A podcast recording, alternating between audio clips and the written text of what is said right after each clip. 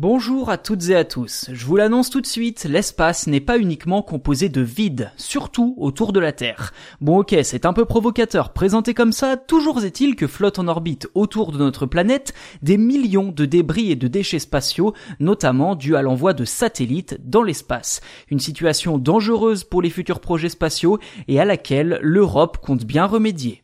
Pour bien comprendre, il faut savoir que cela fait désormais 63 ans que l'être humain envoie des satellites dans l'espace. Le tout premier, baptisé Sputnik, a d'ailleurs été lancé en octobre 1957 à bord d'une fusée russe. Aujourd'hui, ce sont près de 9000 satellites qui tournent inlassablement au-dessus de nos têtes, dont plus de 5300 toujours actifs, d'après le Bureau des Nations Unies chargé des affaires spatiales.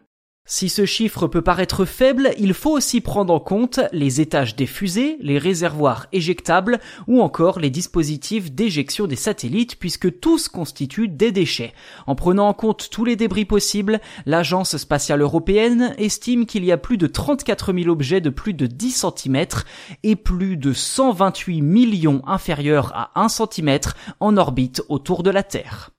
Et cette situation inquiète beaucoup les autorités du monde entier, surtout dans un contexte où SpaceX veut multiplier par 4 voire 5 le nombre de satellites dans l'espace avec son projet Starlink.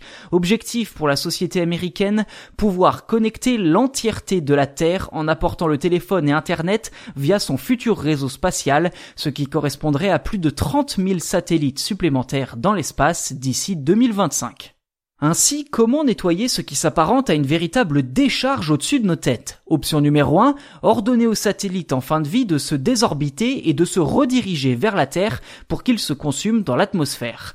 Malheureusement, les satellites en panne et autres objets hors service ne peuvent pas effectuer de telles manœuvres. Seule option restante, celle d'un remorqueur spatial et c'est justement ce nouveau concept que doit explorer ClearSpace. S'il devrait être opérationnel en 2025, on sait déjà à quoi va pouvoir servir ce petit satellite principalement composé d'un réservoir de carburant et de plusieurs bras articulés. Sa mission consistera tout d'abord à rejoindre de gros objets comme les coiffes des fusées dans lesquelles sont entreposés les satellites.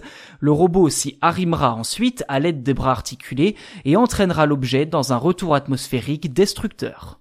Si l'Agence spatiale européenne compte s'appuyer sur cette nouvelle technologie pour faire office d'éboueur de l'espace, ClearSpace sera développé pour sa part par des chercheurs de l'école polytechnique fédérale de Lausanne en Suisse. Et si tout se passe comme prévu, ClearSpace pourrait même aider à la mise au point d'autres initiatives comme des ravitailleurs de satellites afin de prolonger leur durée de vie en leur faisant le plein de carburant.